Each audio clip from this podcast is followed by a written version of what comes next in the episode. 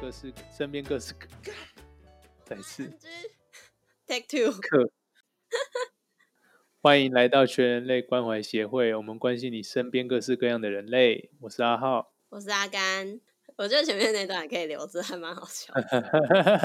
对，可以啊，就是我第一次录，这我第一次录开场白，你就知道我平常讲的时候，明明才两句话而已，不知道就是会脑袋空白，不知道为什么。对，因为我觉得很拗口，就是啊，不啊不会讲啊，反正我觉得蛮拗口的，没关系，就就这样。你觉得最近疫情会不会影响到你很严重啊？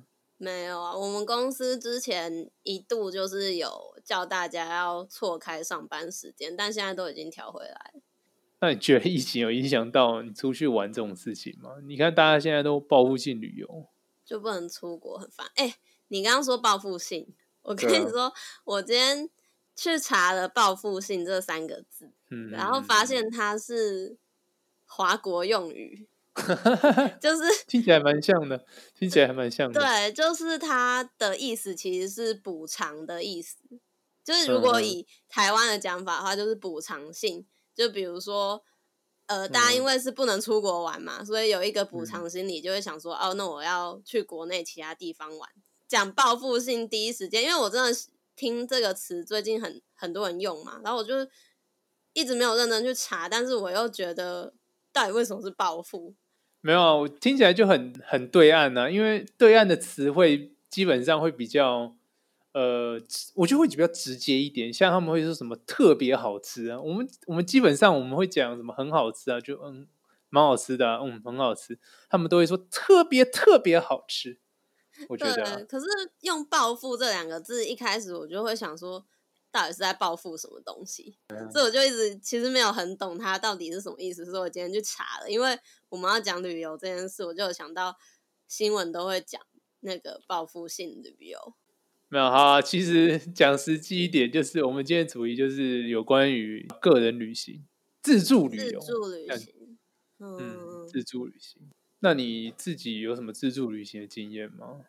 还蛮多的，就从哎、嗯，我想一下，嗯、大概从大学吧，大学开始就是就已经很少再跟爸妈一起出去啊，因为可能像连出社会之后，你的那个 旅费就是爸妈已经不会帮你出了嘛，嗯、就是你要 自己想办法。你想出国的话，爸妈就会说啊，那你就自己想办法赚钱，然后出去玩啊。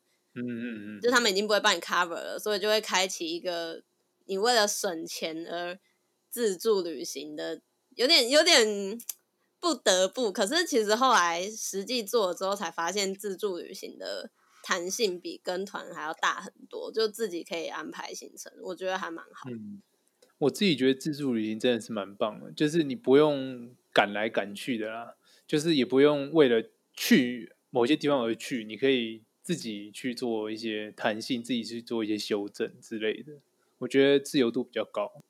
而且通常大家应该第一次基本上会是对，会去日本，然后而且通常时间点应该会是大学毕旅之类的吧？可能很多人人生中的第一次自助吧，因为学生很少会，我也不确定，学生应该很少跟团吧？我觉得要看呢、欸。不过，其实像我就是没有这种体验的人，我很可怜。我大四的时候，因为我是转学生啊，我这、嗯、我我是转学生，我是三年念完四年的课啊，所以跟我同一批上课的人，他们才大三，然后我已经大四了，他们不可能跟我去避旅，我就自己去了。哦，那相当于是你帮自己规划的毕旅哦。对，我帮自己规划自己的避旅，就自己去南部玩。可你是去找朋友？没有没有没有，我全部都自己。全部都自己一个人。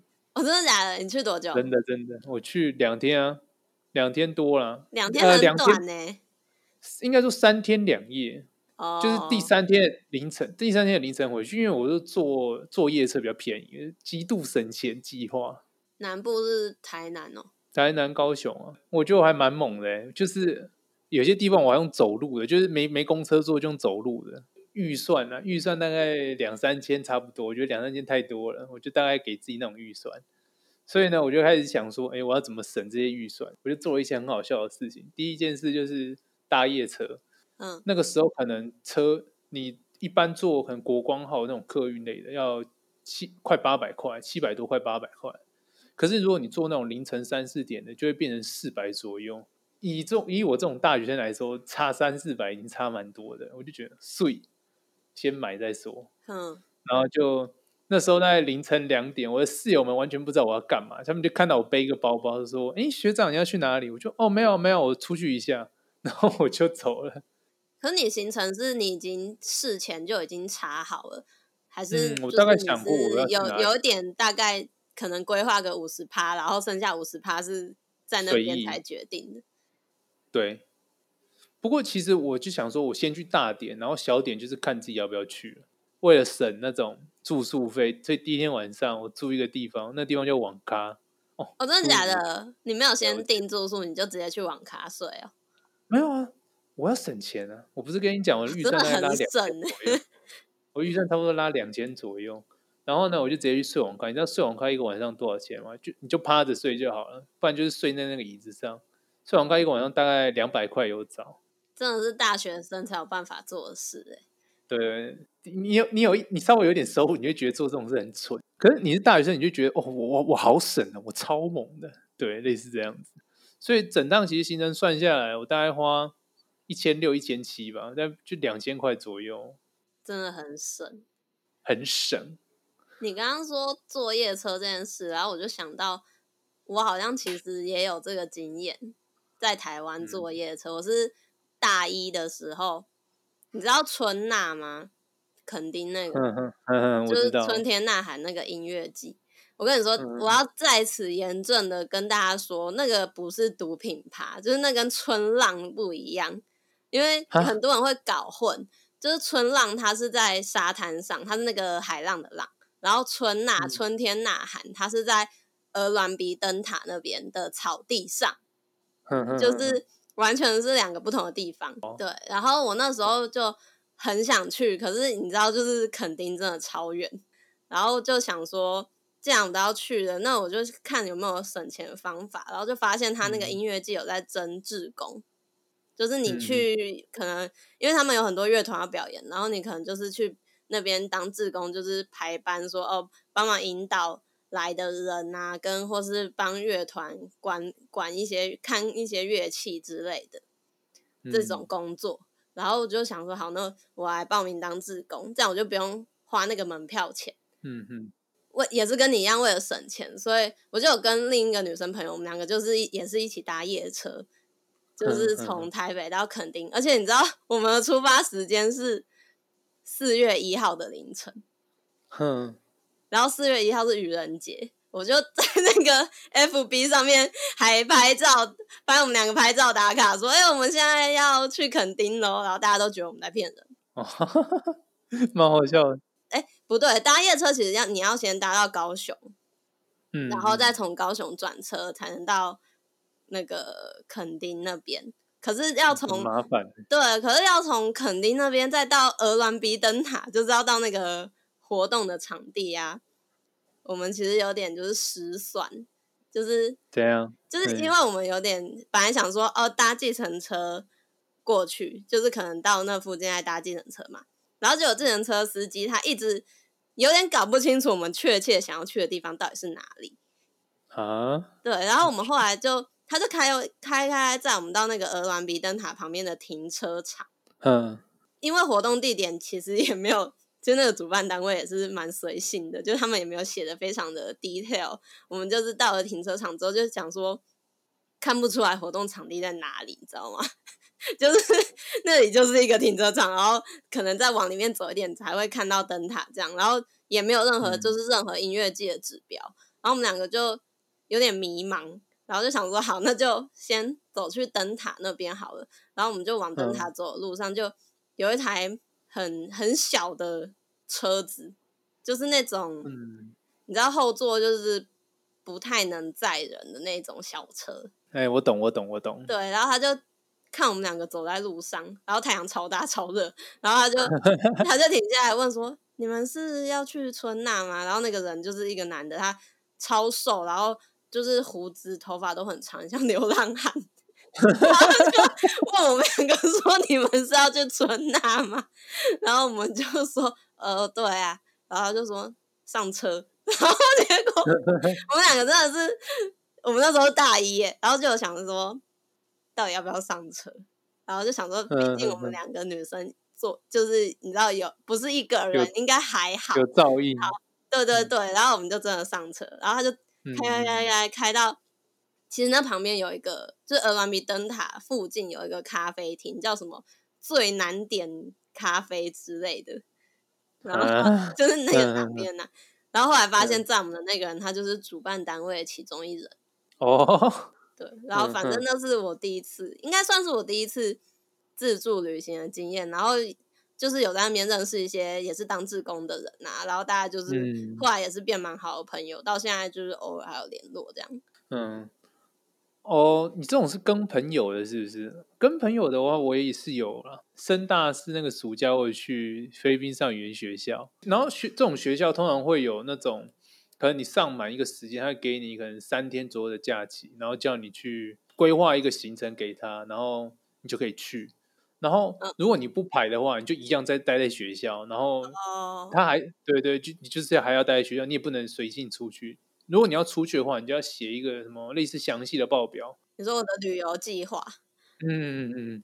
然后那个时候我就觉得说，哎，我想要练习一下我的规划能力，我就只跟他们说啊，我我来弄，我就跟那女台湾人说，我来弄。嗯。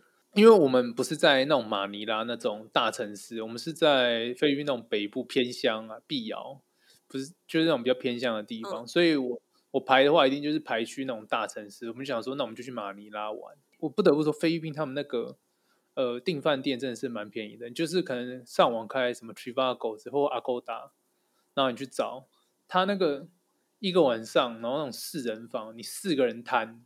四人房四个人，他一个人大概台币四百块而已，而且很大间。反正我们就这样订两间，然后呃订了三间。但是这是多少人的团呢？大概十就大团呢，十二个十十多个人的大团呢。十多个人，然后你要负责规划行程，你也是蛮对。对对，我没有没有，我是被我是被逼上梁山的。原本大概只是排大概六个人而已。哦，没有，我知道，我想起来了，我想起来，我想起来全部了。那个时候呢，其实是。我先订好了，我订了一个可能六人的那种大通铺，超级便宜，一个人只要台币大概八十元，六个人大通。然后呢，后来呢，我们那一群里面可能就有几个人去找了一些什么别别国的人，然后找他们一起去，然后先上车后补票嘛，才跑来跟我讲。那时候可能已经出发前两天还前一天了，突然跑来跟我讲，我说怎么可能？我旅馆都订好，你在讲什么？那个时候我有点愤怒，你知道吗？我想说。嗯因为是因为是一个女的跑过来跟我讲，我就觉得这女的到底在说什么，我差点就骂她，你知道吗？嗯，我就想说算了，也没办法，我就赶快赶快去看一看有没有什么方法可以补救，我就赶快上，应该是 Agoda，反正赶快上 Agoda，然后赶快看有哪几间。我跟你讲，重点来了，这就是为什么不同国籍的麻烦的地方。日本人不能接受，不太能接受，就是男女混睡，所以日本女生很排斥，就是哦，不能睡大通铺。这个我们应该要分开来睡啊！就讲一堆。差不多出发两天前。哎，对对，那时候出发两天，我真的是火火火火都上来了。我就好吧，再找，然后就找到一间还算不错的，就是我刚刚讲的那个，就是四四四，就是四个人四个人四个人的。然后到了那边之后呢，坑的事情又出现了，因为我们租的车是柜台帮负责帮我们去办理。所以我想说，那就放心交给我们的柜台。结果他请的那两个司机有个有够坑的。第一个到那边之后，开始跟我说：“呃，那个其实我们没有很熟马尼拉的路线啊，然后你可不可以跟我们说一下怎么开之类？”我就啊，好，我就在前面，然后用 Google 地图导航，然后还跟他讲路怎么走。就是他们是可能是跟你们一样从那个地方过去这样。对对对，他们就只是负责开车而已，就是你干脆可以说他们就只是有驾照而已。然后到那边。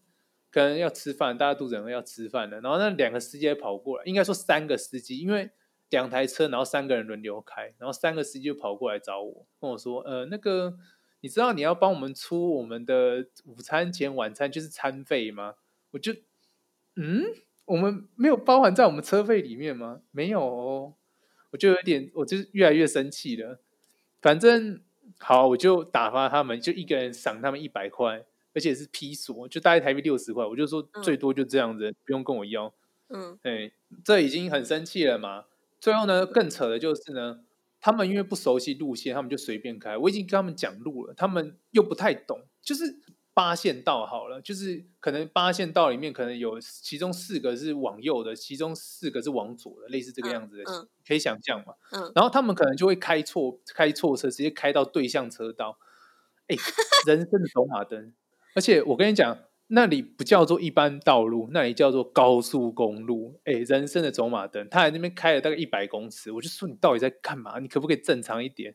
哎，我当天晚上我们到饭店之后，我第一件事先打给我们柜台，然后臭骂他们一顿。他们还在那边跟我装傻的时候听不太懂我讲的英文，我就说管管你听不听得懂，然后反正我就先臭骂他们一顿。然后其实关于不同人种，呃，不要讲人种。不同国籍的人，他们的眉眉角角也是真的很多。像是可能韩国人就我们那一团啊，韩国人可能特别爱玩，晚上他们就要去负责跑趴。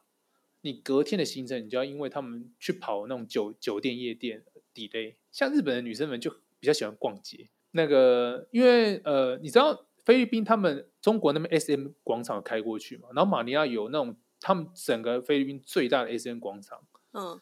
然后呢，我们有一天行程就是安排去那边，然后我就是在那边可能大跟大家说，嗯，我们这边可能给大家三两三个小时的时间逛，然后逛完之后在某地方集合，嗯，集合时间差不多快到了，然后日本相关的女生都没有出，就日本女女生们都还没出现，我就打电话给他们，哦，都不接，我们多等了两个小时，他们才姗姗来迟，真的是，哎、欸，我以为日本人会比较守时。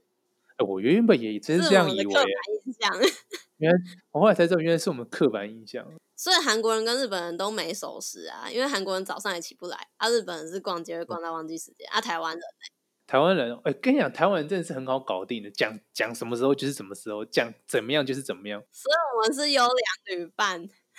我真的觉得我们是优良旅伴，就至少我遇到的都是，哎，我们真的是讲说住什么就住什么，去哪里就去哪里，大家都没有意见，因为。大家都知道是我去，我负责去用的，我很辛苦。他们都是我说哪里就哪里，好就好。哎、欸，等一下，所以台湾人最雷的地方就是找日本人跟韩国人一起出去玩。哎、欸，没错，那个时候我真的是超很哭呀，就是你怎么会去找他们？原本有个日本男生要跟我们一起去，我们也有邀他，他原本是先答应，后来才说呃不方便。后来我们才多方打听一下，得知他后来有跟那些日本女生说：“你们怎么敢跟台湾的人出去啊？你不觉得他们很，他们是一群很雷的人吗？”我 真的假的？真的真的真的这是真的！哎，我超生气嘞！我想说，到底是到底在讲什么？哎呀，才雷吧！你们全家都雷。哎，他们真的是我觉得很不 OK。可是我觉得可能就是国情的差距啊。但是我觉得台湾人真的很棒，就是。很好配合，真的是几乎都很好配合。大家就是说好就是好，然后就是一种体验嘛。对啊，这差不多就是我觉得，就是我自己办自助，我觉得很不错的经验。对，哦，我是想，我目前好像没有遇过什么很雷的旅伴，因为我都是如果跟朋友出去的话，我都是会找那种，就是我确定我跟他蛮熟的，就是我大概知道他是什么样的人。然后那些人也是，嗯、他们也是会自助旅行的人，所以我就觉得 OK，、嗯、因为也不会说行程全部都我规划，大家会一起，所以就还好。我目前没有遇到什么太雷的旅伴。但我之前跟我一个女生朋友去日本的时候，嗯、哦，其实有一年我去了日本，去了三次。那一年第一次去大阪，然后第二次去九州，第三次去东京。嗯、然后去九州的时候，就是也是有。发生一些旅游事故，好像那一年 那一年年初熊本地震，嗯，然后熊本是在九州嘛，嗯、九州就是你应该你知道日本的地理吗？就是，嗯，就是在最南边的那一区域叫九州，嗯、然后有分北九州跟南九州跟南九，嗯，北九州就是福冈那边，然后我那时候是跟朋友就想说，因为我们。不太可能玩完整个九州，所以我们就想说，那我们就玩北边就好了。就最南可能就是到熊本，就不要再往南了。嗯、然后就所以那个 JR Pass 啊，嗯、那个超贵的，就是 哎、欸，可是我觉得那很好用，对，很好用。可是那个真的蛮贵的。然后我们就买，真的蛮贵的。我们就买了，哎、欸，我们好像去四四天吧，然后就买了北九州的 JR Pass，、嗯、就是我们那个只能搭到熊本，嗯、不能再往南。就是如果再往南就要多收钱，嗯，所以我们就，然后我们住宿，我们就是采取一个住都住在福冈，然后每一天出门都是就搭那个 pass，然后去不同地方玩。这不错啊，这个真的不错。对，就不用一直换住宿的点。嗯，对。然后可是有一天我们是搭到，对，我们就去熊本看的那个什么熊本熊之类的。哦、然后可是 可是因为熊本城因为地震在整修，就不能进去看，很可惜。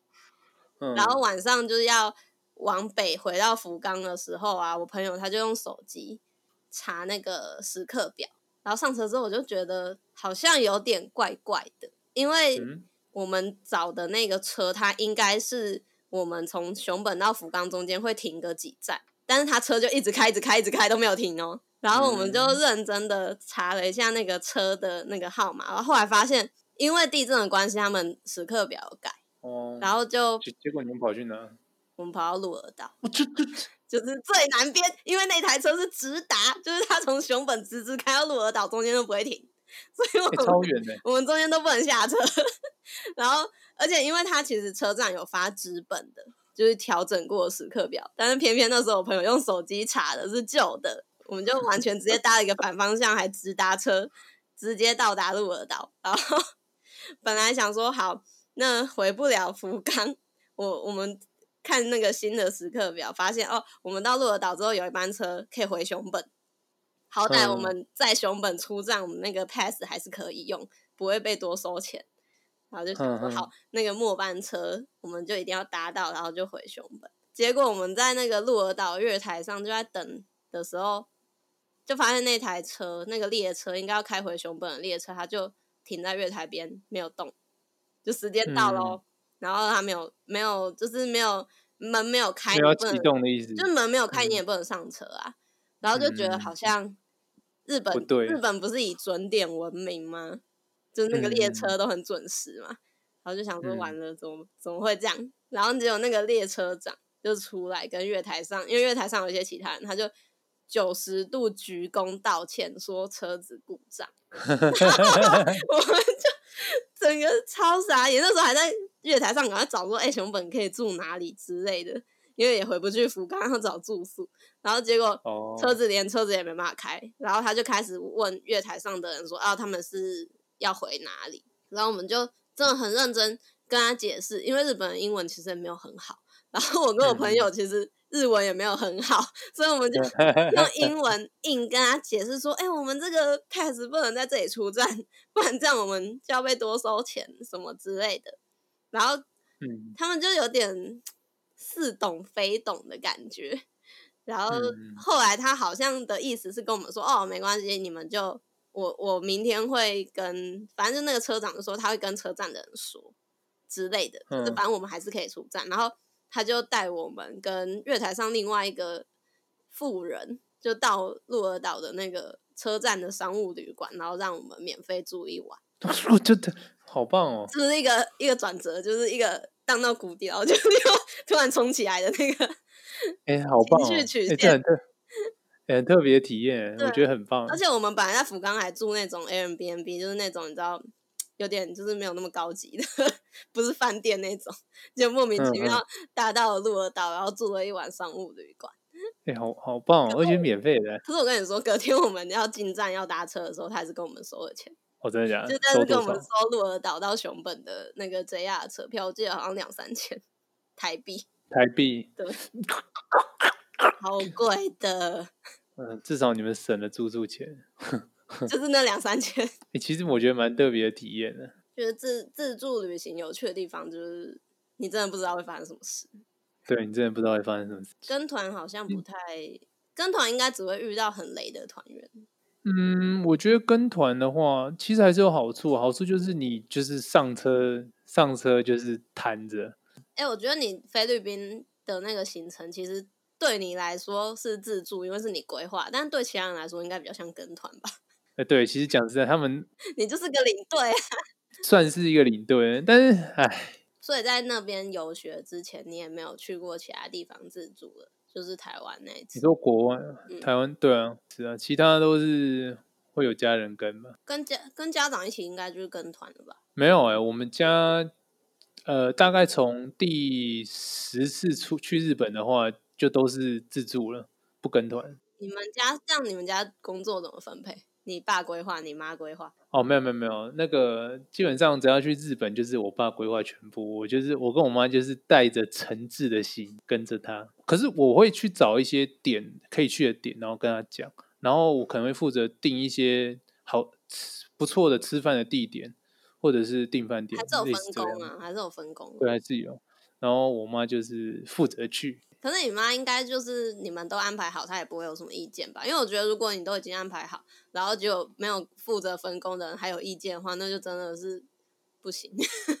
我妈基本上是没有意见，她只是那就很好。对，对她基本上不会有意见啊。这这不对，我妈其实有一个分工，她最后 她那一次最后有负责刷机票钱，你 说负责付钱的部分这样？机机票而已，机票而已，好像机票而已。你自己一个人最想去的国家在哪里？我自己哦，嗯，自助旅行的话，我我觉得捷克。哦，我其实自己最想去是印度，嗯、但是印度真的很危险。印度女生一个人去的话，真的很母汤，就是我可能要先学一点防身术之类的。欸，可能还没有用。就是你有没有听过以前那种网络上都有那种流言蜚语，说什么某某某两个有什么一对夫妻去什么印度玩？然后后来老婆就不见了，然后过了几个礼拜、几个月之后，在什么印度的街上看到一个什么没手没脚、舌头被剪掉了，什么太可怕了？是什么恐怖故事？可是因为因为就是很想去看看那个泰姬玛哈林，玛哈林就是觉得你不觉得就是感觉好像可以去看一下那种。著名的世界著名的点之类的嘛，欸、而且其实他们其实蛮喜欢看这种东西，而且我其实真的很想试试看道地的印度咖喱，用香料弄出来的那一种。欸、嗯嗯，对，我觉得其实有时候去这些治安不是那么好的地方，但是还是可以去体验一下他们一些生活。那时候在菲律宾，我大概剩下三四天的时候，那个时候那个我们台湾有一个刚好七八月嘛，那时候台湾有一个大台风要来，然后。我爸妈就是跟我说：“哎，早叫我早点回去，然后就是帮我订我原本预计要回去的前三四天的一个飞机，叫我说：哎，提早回去之类的。呃，原本去的是联航嘛，可是回来是坐那个叫什么啊？反正华应该是华航吧，或者是另另一班对长龙，都忘记对长龙。然后他们的 terminal 不一样，然后在我们那个地方买的那个叫做。”那个巴士的车可能只会到 Terminal One 之类的，就是可能不能到长隆那个地方。嗯、所以呢，那个时候我们老师有跟我强调，再强调说，那个阿浩啊，就是你到那边之后，你下车，如果你要去 Terminal 另一个 Terminal，、嗯、你如果要搭计程车，你一定要用 App 交，你不要相信那些一下去就看到的人，他们车车的车费会非常贵，嗯、他们千交代万交代。嗯就后来呢，我坐那九小时、十小时的车，我一到了，下车了。我跟你讲，很可怕，大概三四个彪形大汉冲上来，开始围剿着我的行李箱。他们说：“哎，Sir，就就反正意思就是叫我，就说拉走了，对，就开始拉，你知道吗？就是说什么那个搭我的车，搭我的车，我的车费很便宜的。我就一直问他说：你怎么算车费的？你先跟我讲你怎么算车费的。我就是说你是 by meter 吗？就是照照表跳。嗯”然后他就一直没关系，怎么 charge me？他就是就是照，反正他他自己会定的。然后他直接把我行李箱搬上他的车，我想说骑虎难下。我那时候真我我后来很恨自己，我真是低能儿。然后我骑虎难下，我就上。哎、欸，那真的很恐怖，那真的超恐怖的。我跟你讲，超扯的。他一开车，然后他就给我一张单子，然后车直接开出去，不是先给单，是先开车。车开了一半，给我单子，就 Sir。然后反正就是意思就是他给我这是他们的价目表，我一看两千五，差点吐血。我那时候身上大概剩，其实我跟你讲，我那时候身上大概剩一千块左右。然后我跟你讲两千五，我脸直接绿掉。我就因为我跟你讲那个是什么菲律宾他们那个大概的价位是什么？就是一般你上车大概是四十块，嗯，然后跳表一次跳两块，嗯。所以他一次直接叫我付两千五，你知道那多可怕了？对啊。那你们钱不够怎么办？哦，我就开我就开始跟他讨价还价，我就跟他说，呃，我我直接我钱包直接掏出来跟他说，我就是只有，因为我跟你讲，我那时候把大钞全部塞在我鞋子里面，因为我知道那个地方有很多抢匪。嗯。然后那时候皮皮夹打开就是就是就是两两百块，大概两百块三百块，我就是皮夹打开，我就跟他说，我就只有两百块，你要么让我下车，要么就是拿这些钱，你没有别的选择了。嗯。我就这我我就很凶，我直接这样跟他讲。他就看了我一眼，然后看着那些钱，他说我不信，你应该还有。我皮夹直接丢到他脸上，我就说你自己看，嗯，然后看超久，你知道吗？然后就说好吧，反正他就说反正这是他，他就说啊没关系啊，这是我决定的，我就收你三百，他就把我全部的钱拿走，然后把皮夹还给我，这是土匪。而且幸好你是已经要走了，对不对？对，对，对，因为你如果才刚来，然后就被抓到的话，他一定不会真的相信你只剩这些钱，因为你要走比较合理呀、啊。对对，这这土匪耶。那好像没有办法那个哎，就他如果硬把你行李箱拖走，那要怎么办？我那时候真的是没办法哎，真的是没想到。可是我还想说，算了，早知道当初就跟他拼了。你说 硬抢回来吗？哎、欸，那时候坐九小时的车，昏昏沉沉，你知道吗？但是脑袋没有想。因为我在想，遇到这种事情到底该怎么办呢、啊？女生可能比较没有办法哎，男生的话真的是跟他拼了。因为像我学姐，她去，他在法国，嗯、然后你知道那个铁塔，巴黎铁塔底下会有很多，不一定是黑人，但可能大部分是黑人，他会在卖一些什么纪念品，就是什么钥匙圈吊饰那一类。没错。然后他不是就是会强迫推销你嘛？嗯然后我学姐就是她其实是蛮凶的人，然后她就是严正的拒绝，就说她她不要买。然后那个就是反正那个人可能不知道是被激到还是怎样，然后后来就是一直跟在我学姐后面走路，然后一直踢我学姐的脚跟。好无聊哦，这真的很夸张哎！就是我觉得真的台湾真的相对来说是一个对观光客很友善的地方。嗯，对。啊，其实今天大部分。结论就是说，也不是说结论，就是我自己的看法是说，就是出去旅行，就是还是要，还是我觉得自己觉得啊，还是有时候有一点规划会比较好一点。虽然没有规划比较自由一点，但是我觉得可以做一点小呃大概式的规划，然后细项的话可以到了当地再自己去做微调或者什么之类，其实这样很自由。我觉得对，不错就不错的体验。然后如果要选旅伴，请选台湾人。最怕就是遇到那种不做事，然后还抱怨很多的人。没有，对，那真的是大地雷。那种人我应该之后就是去过一次之后，再也不会跟那个人 出去。没错，没错。哎、欸，所以你也不喜欢那种行程排的很满，就是行军式的，就是比如说我这个景点我就是要停几个小时，然后车程几个小时，到下一个景点我要停几个小时，然后几点的时候吃午餐，这种。那样太累了，但是我觉得你可以分配。就是你至少要让自己有一个缓冲时间，这个其实是安排行程我觉得很重要的一个点。就是呃，你今天去某个行程，你如果在这个行程你待了太久的话，你之后可能很多行程你根本不用去了。就是还是要有一个时间上的缓冲，但是可以随意。这个应该就是选旅伴一个很重要的点，因为像我刚刚讲的那种，他也是自助啊，他是自己排行程，但那种有一些人他就是喜欢说，哦，我既然都出国，我就是。要把我一整天的行程都塞满各个景点，我都每个地方都一定要去到。然后像我自己就是，嗯、我一定要睡到自然醒，我才要出门。嗯，我是不早起，就是我自助旅行，我是除非我们某一天的活动一定要特别早起，这样我可以接受。但我不要我每一天都要很早起。我觉得其实这样就差不多了，对啊。没有，我觉得挑的时候你就要知道对方的想法是什么，因为像。他如果真的就是觉得我要努力的玩到每个地方，跟像我这样觉得啊，有几个点我去到就好了，我喜欢过得比较就度假的感觉比较悠哉一点，这两种人其实就不适合一起出去玩。嗯、对，其实不太适合。对，呃，我比较属于就是挑大地方，该去的有去就好。我觉得都去太累了，你根本就如果都去，你走马看花，那其实没什么意义。挑重点去就够了。主要就是一个提供大家一个挑旅伴的方判断方式啦。我刚刚突然想到的、嗯。对对对，就是跟大家分享一下说，说呃自己自助旅行，然后遇到怎么样的旅伴之类的，嗯、跟大家分享一下这一块。嗯，好，那今天大家就这样，谢谢大家，我是阿浩，我是阿甘，好，拜拜。拜。